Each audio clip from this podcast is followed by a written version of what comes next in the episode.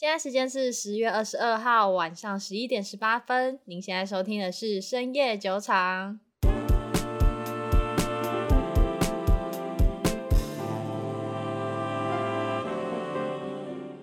Hello，大家好，我是 Raina。Hello，大家好，我是 Maggie。耶，yeah, 延续我们上一集，我们这一次要来继续讲 Netflix 的财报了。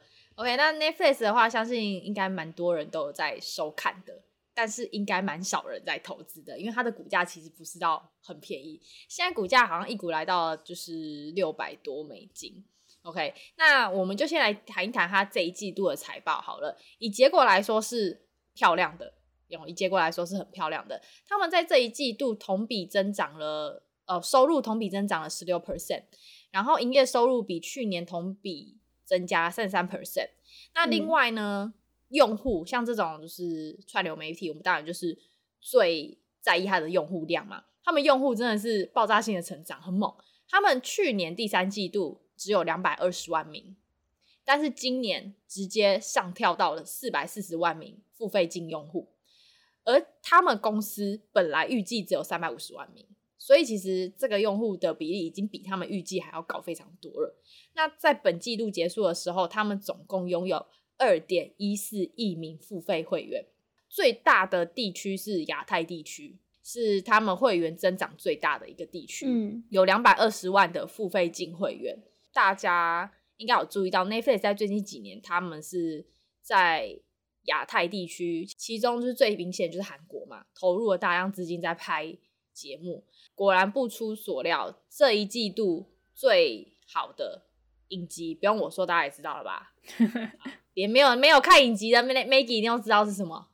嗯，鱿鱼游戏，对吧？你看，我跟你说，没有在订阅 Netflix 都知道鱿鱼游戏是什么，就是完全被洗脑洗光，红到漫出漫出 Netflix 的那个圈圈。对，它已经红到漫出来，就大家每天会看到我就这边唱那个《公啊，因为什么呀什么哒》那首歌，他应该很好奇，就是到底有多少人看鱿鱼游戏？你知道有多少人吗？我刚刚不是说就是 Netflix 有二点一四亿。付费会员吗？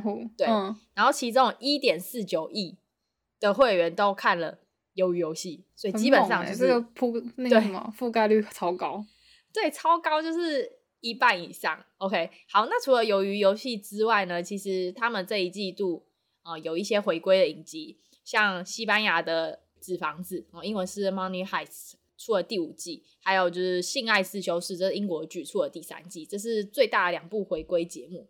那我相信这两部剧的粉丝，也就是很期待这两部回归。所以，像我自己有听朋友讲《纸房子》的影迷，他们说第五季一样好看，甚至有人直接讲说，怎么有影集可以连续拍了五季还这么好看，还没有烂尾的。对，所以我觉得这个真的是 Netflix 的强大之处。那等一下呢，我们会来细细的继续讲说我们对于 Netflix 未来的前景，因为其实我觉得像这种影音产业。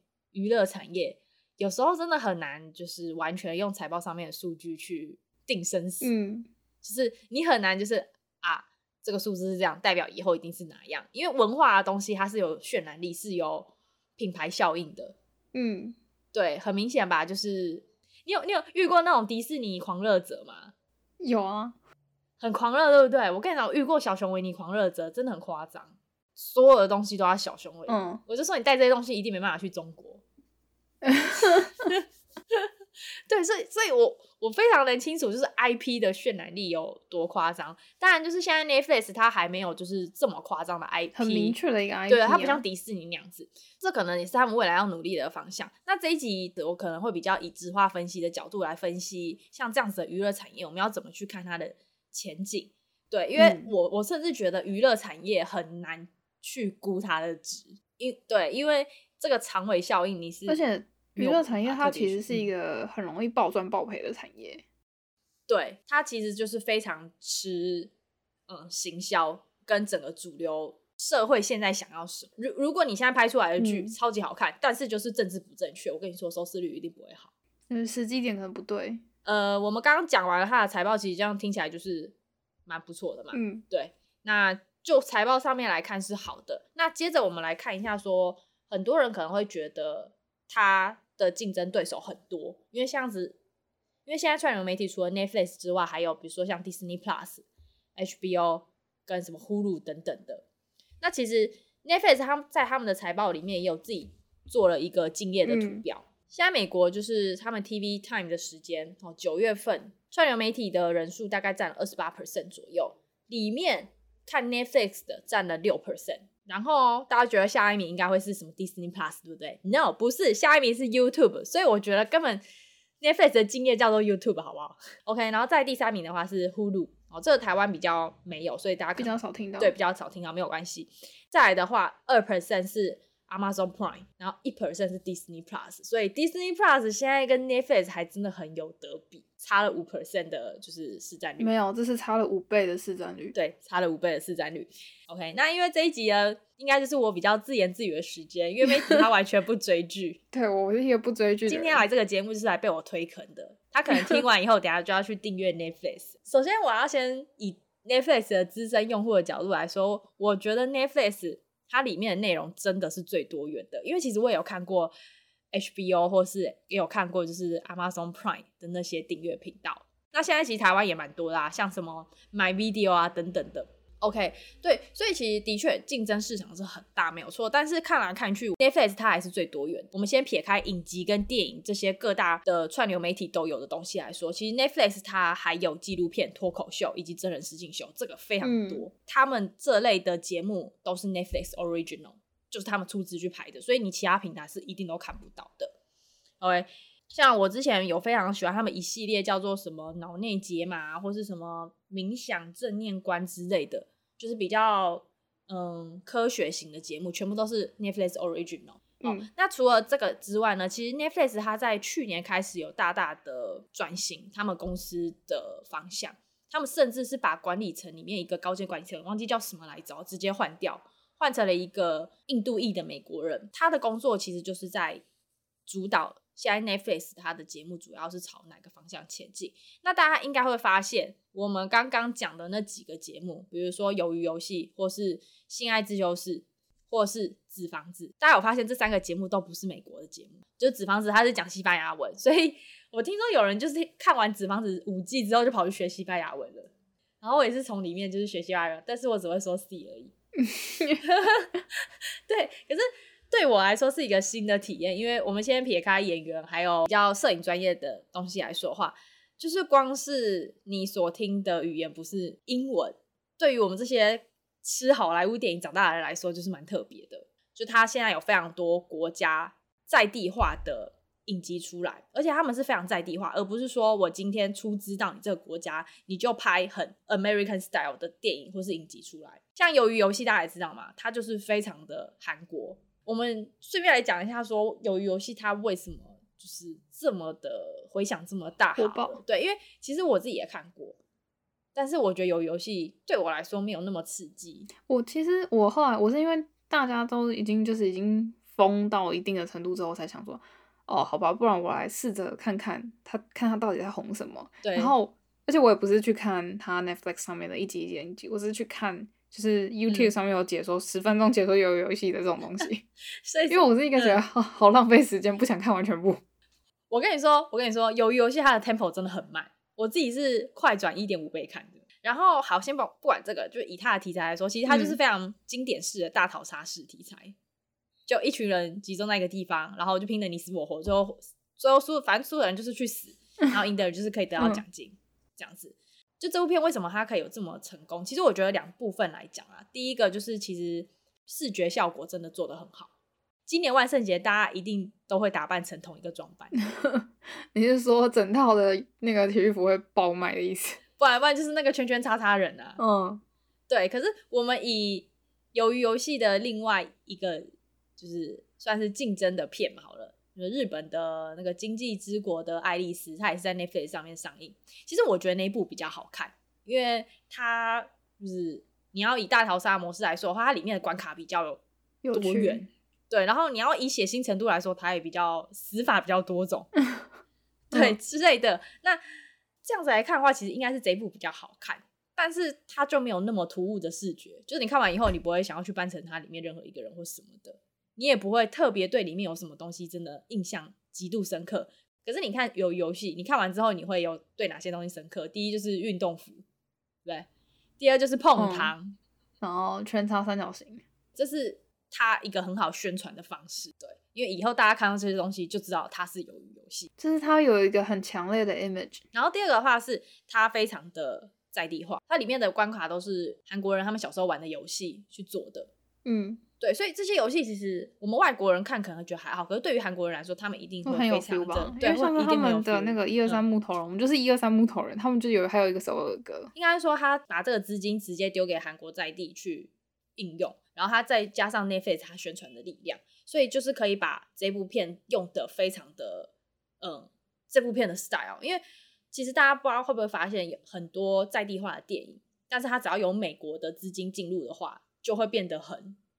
有点像美国主义，对，就很四不像的感觉。就我可能要拍一部日式电影，但是有美国资金进入就会。有啊，那时候不是说要拍那个什么，就是不是有一本很狂的漫画，嗯，叫什么？日本漫画《攻壳机动队》哦。哦，对，《攻壳机动队》没错。你居然把它拍成美剧，然后不是很多人觉得说天啊，怎么这么？是拍成电影，还请请请了那个史嘉蕾了。哦、反正现在大家应该会有个印象，就是只要是可能日本什么漫画，然后被要被转拍成美国电影，都会觉得 GG。嗯啊。啊，什么魔物猎人之类的，就永远 GG，恶灵古堡就是 GG，对，所以所以所以其实我我我我就是我真的觉得就是那个国家的东西交给那个国家的人去拍，然后不要去限制住他们，就丢给他们钱，这样就对，我真的觉得这是一个对文化圈来讲最好的方式。然后我觉得 Netflix 非常彻底的在贯彻这件事情。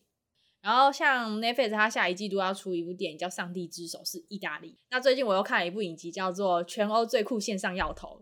全剧是德国的，我跟你说，我这辈子没有看过德国的剧，我的第一次德国剧就献给这个影集了。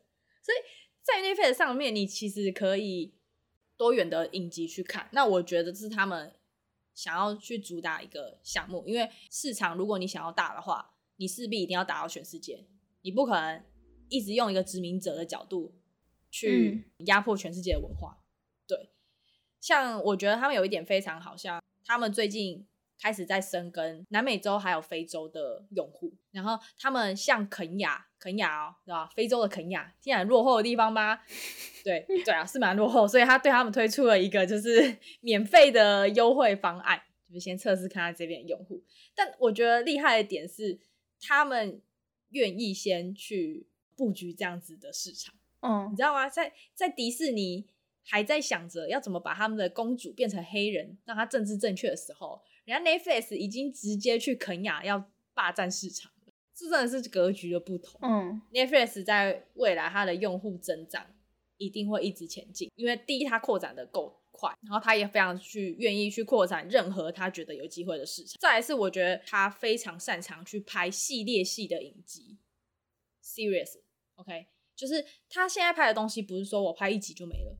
我只拍一部电影就没了，那么很多用户可能就会是我订 Netflix 就只是要看这一个，然后之后就退掉。嗯，有名的影集其实都是系列作，像大家可能有听过《怪奇物语》（Stranger），还有《纸牌屋》。最一刚开始的《纸牌屋》讲美国政治的那个，也出了好几季。哎，我觉得这件事情蛮有趣的，因为通常呃，其实我们之前也会很容易把一系列的书去拍成电影，可是问题是很。就是以电影的投资方，他们来回说，他们会去判断说你这一季的成效好或不好，来决定我要不要投资下一集。嗯嗯嗯。那有时候他可能就会只拍了其中一集，那就没有他的前后后续了。嗯。那如果说 Netflix 它以影集这种方式去做呈现，那它的可能成本以那些固定支出可能是一个合理的范围之内，它可能就继续去续拍。对啊，所以就是在 Netflix 里面可以让这些书迷、嗯、影迷们得到他们想要的。对，电影里面有就是有有系列的，好像就只有《哈利波特》跟《魔戒》这种东西有成功过。要不然啊，你还记得之前有一个叫做什么《嗯嗯嗯、The Lion, the Witch, and the Wardrobe》？嗯，那个狮子、女巫、魔衣橱，那它其实也是一个系列。哎，对耶，就是进到厨房里，不是厨房，靠，进到橱柜里。嗯，纳尼亚传奇啦！啊，对对对对对对对，没错。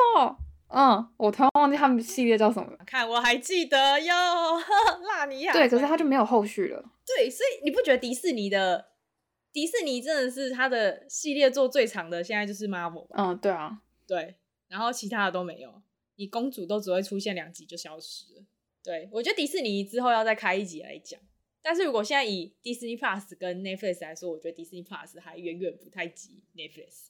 对啊，因为 Disney 它本身就是一个传统实体的产业，像是我们之前像台湾电影院，你的排片率，光是排片率这件事情，你可能呃。全部都是美国主演、英文主就是英文为主要语言的影片，可能排片率都很高。那如果你今天是一个可能比较文艺或者是西班牙片或意大利片，它它的排片率就很低。那这件事情我们看得到或看不到，其实不见得是由我们自己决定，而是让。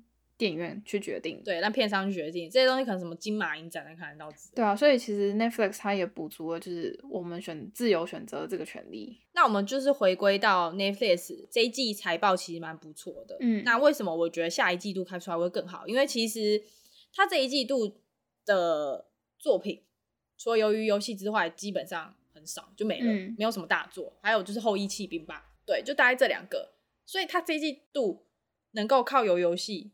搞出这么猛的财报出来，我觉得其实是我的意料之外，因为他第四季度已经有说要出另外两个影集，那那个是他们的更主要的主力来源，所以他这一季度都已经不是主力来源了，都已经可以这么好了，那我觉得他下一季度是会令我很期待。他下一季也很猛啊，他不是喊出下一季新增用户会到八百多万？嗯，我觉得可以。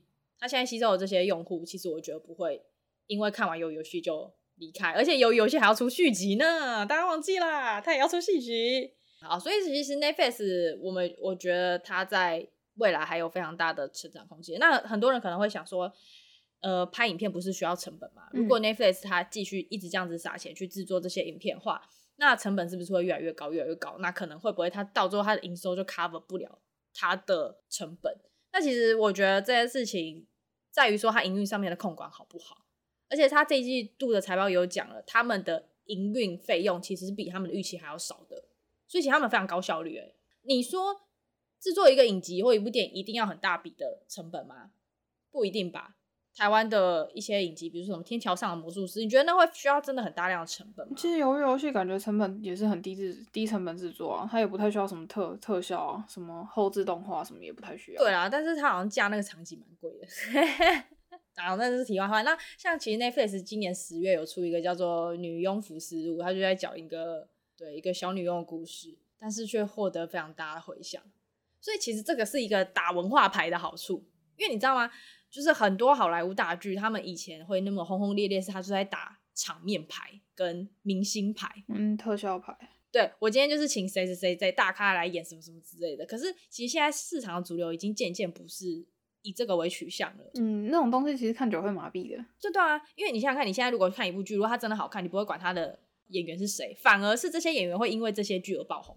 OK，那其实，在 Netflix 财报里面也有讲到，就是他们开始要做游戏这件事。但是在财报里面一个真的非常超级不显眼的地方讲的，害我你知道我找超级久。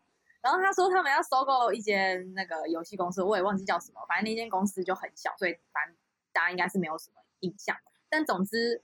特别想要提 Netflix 收购游戏这件事情，以及他们想要做游戏，是因为我觉得他们公司，我觉得 Netflix 在身为一个串流媒体来说，他们想要做的地方已经完全比其他的串流公司还要高跟远的。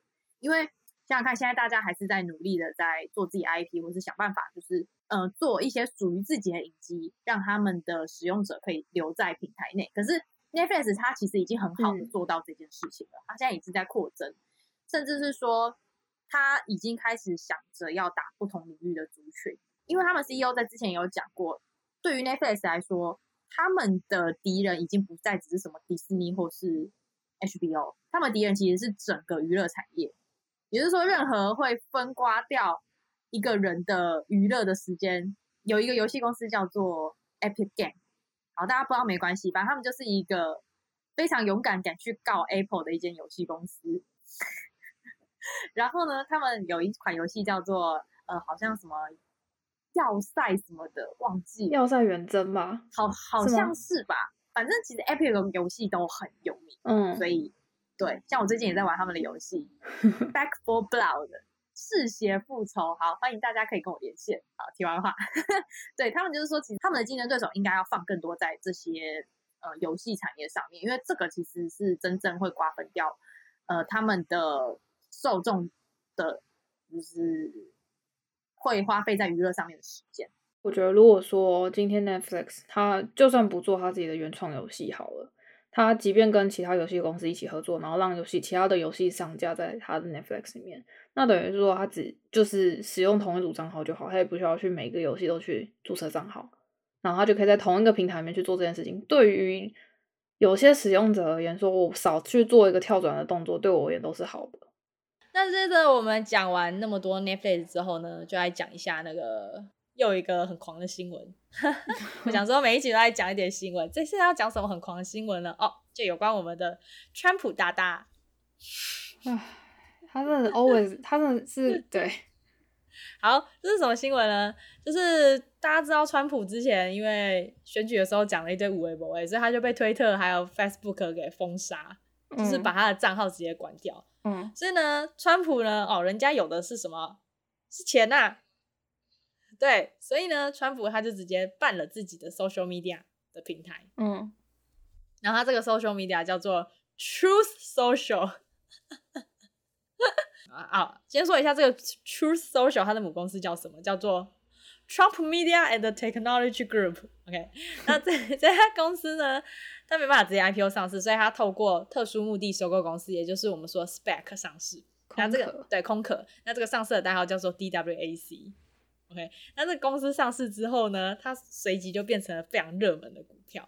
那大家知道 SPAC 的规则吗？就是一刚才上市的时候，它是十块地板价，对，十块，就是基本上他们就是大家 SPAC 一律上市，基本上就是十块，因为他不，他们觉得就定价十块是最好去算的，所以一开始就是十块。因为因为 SPAC 公司不是像 IPO 公司一样，是先经过会计审核之后去 拟定出它一个价格，所以它一开始都是十块。但各位，你们知道这家公司它在上市之后涨了多少吗？它一刚开始第一天的时候是有跌，跌到九点多，后来可能消息出来了，它一开盘就直接喷了四百二十二 percent，很狂。然后收收市的时候来到了四十五点五美元，哦，从十块涨到四十五点五美元，创出 spec 的记录。但是我跟你说，更狂的还在后面，哈，果然是川普的公司。就是都已经收市哦，人家都已经关盘了，不行，我要继续买，所以他们盘后又在涨，涨、嗯、到七十四点一四。嗯，所以呢，如果从开盘到盘后，总共涨了六十四百，呃，六百四十四 percent。哇，我现在现在看它的盘，现在正 ing right now，、嗯、它的价格现在是八十六点二四，可是今天最高最高最高有来到一百七十五。为什么？我觉得我们昨天不应该去喝酒了，我们应该直接 all in 我们所有人的家当在这一集。不要不要，我千我绝对不会干这种事。他这种装纯炒作状态啊，笑死！哎、欸，大家你想想看，如果他一他一股才十块，你就算买一百股也才。可是当你没有掌握到前面十块的部分的时候，你后面要去追高，我觉得这个风险非常高啊。好啦，也是啊，所以他就是乐透股。好，对不起，对他就是个乐透股，我知道，但是迷财迷心窍，可是六百四十四 percent 真的，我就算追到两百 percent 也可以。好，这一周开财报的公司真的非常非常多，而且都是明星级的公司，就是 fan fan 基本上都开了，所以我们下周会再讲那个 Facebook，对 Facebook 的财报哦，它其实没有到非常厉害，但是诶，它里面有一些内容是我们可以去讨论的，里面有一些新的东西。对，他在元宇宙方面的布局有讲了一些东西，好，然后再来是 Google，我们大家会提一下财报状况，还有就是 Microsoft，Microsoft 开完财报之后直接展示它，嗯、它究竟是有什么样的魅力，我们来看一下哦。嗯、很多人都会觉得 Microsoft 是个老老牛股，哦，慢牛股。我跟你说，Microsoft 自从换了那个那个印度人的 CEO 之后，我真的觉得他一大跃进，就跟那个 AMD 换了苏妈一样。真的是管理层很重要哎、欸，因为决策就会脱胎换骨，所以其实现在的 Microsoft 我觉得大家不能只是把它当成是一个呃，只是在做 Office 或是 Windows 的公司。嗯，还有 Apple。然后下一集哦，对对对，还有对，还有 Apple，对，还有 Apple。说到 Apple，我最近缴了很多 Apple 税，就是我手机也坏，然后电脑也当，到底在干嘛？就是 Apple 财报，Apple 财报就要出了，然后。财报出了前两天，我就开始在那边换坏手机，因为该换了，时间差不多到了。我觉得你身为一个股东，你可以有另外一种投资方式。好，那我们今天的节目就大概到这边。如果各位有兴趣的话，就是不要忘记订阅我们的频道，然后分享给身边有在看 Netflix 的，跟他讲说哦，你是嗯，我看就是看一下说他们是不是真的有在看这些东西，然后可以，你或许你自己如果不是用户，你也可以从你身边的用户来听这些意见。你身旁很多人就是你投资的公司的客户，嗯，对，所以你就直接去听他们意见，真的是最准的。